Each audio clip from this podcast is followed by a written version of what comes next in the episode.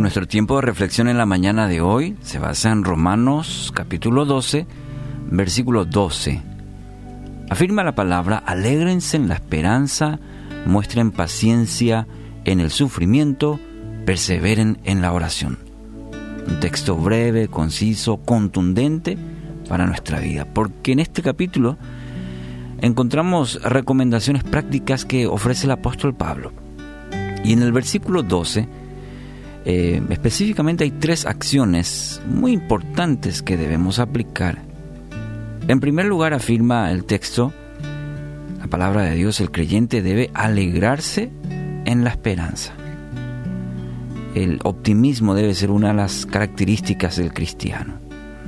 Y no ese optimismo basado simplemente en las cosas cuando las cosas van bien, sino es, es algo constante, es una característica del cristiano. Mm, está, está seguro que con Dios lo mejor está por venir. Vive confiado en los planes de Dios.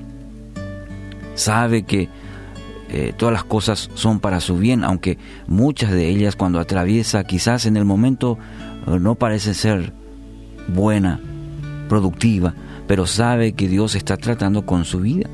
Entonces, esa es su esperanza y esa esperanza le produce gozo, alegría constante. Dice una frase, no hay situaciones desesperadas en la vida, lo que hay son personas que han perdido la esperanza. Cuando verdaderamente Dios es el centro, cuando Él es nuestro Salvador, nuestro Señor, entonces eso produce en nuestra vida seguridad, la seguridad que realmente necesitamos en la vida. Por eso Pablo dice, alégrense en esta esperanza. Dios es el Señor de sus vidas y con Él de vuestro lado, entonces tenemos el, fundamento firme. Entonces podemos alegrarnos en esa esperanza. Segundo dice, muestren paciencia en el sufrimiento. y nos cuesta y mucho, ¿no es cierto?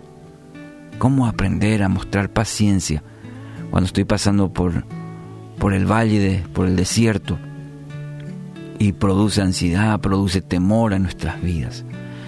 Mi querido amigo, amiga, las pruebas determinan nuestra verdadera fe. Si es una de simplemente palabras o realmente está arraigada en el poder, en la soberanía de Dios, que es la que nos va a sostener en toda situación. Esa verdadera fe, pulida, Santiago 1, 3 al 4 dice, pues ya saben que la prueba de su fe produce constancia, y la constancia debe llevar a feliz término la obra, para que sean perfectos e íntegros sin que les falte nada. Y aquí en la palabra perfectos uno puede pensar que no, es llegar a la perfección es imposible, pero la palabra para perfectos que usa en el Nuevo Testamento habla de, de madurez, que seamos maduros. Entonces Dios espera que nosotros lleguemos a, a ese estado de nuestra vida de madurez y utiliza las pruebas para quitar, para aquellas impurezas de nuestra vida y llegar a una madurez, a una integridad.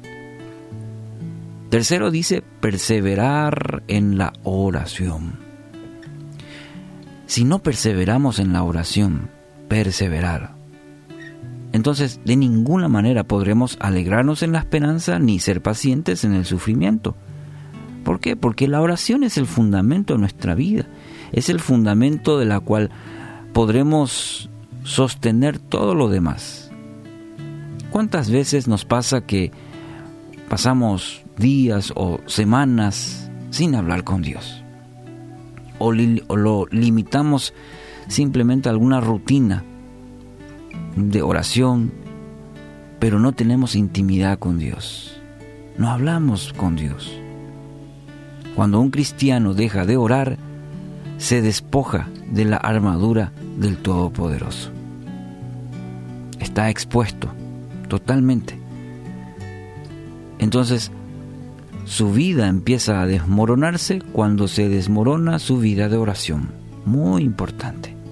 Cuando descuidas tu vida de oración estás descuidando todas las áreas de tu vida. Filipenses 4:6 afirma, no se inquieten por nada, más bien en toda ocasión, con oración y ruego, presenten sus peticiones a Dios y denle gracias. Dice en toda ocasión. Entonces es una vida de oración constante, cuando las cosas van bien y cuando las cosas están bien. Entonces, cuidado con la oración, no lo descuides, todo lo sostiene. Entonces, hoy quiero animarte. Agrega o fortalece estos ingredientes en tu vida espiritual. Pedí a Dios una vida de esperanza que es paciente en las pruebas y que se fundamenta en una vida de oración.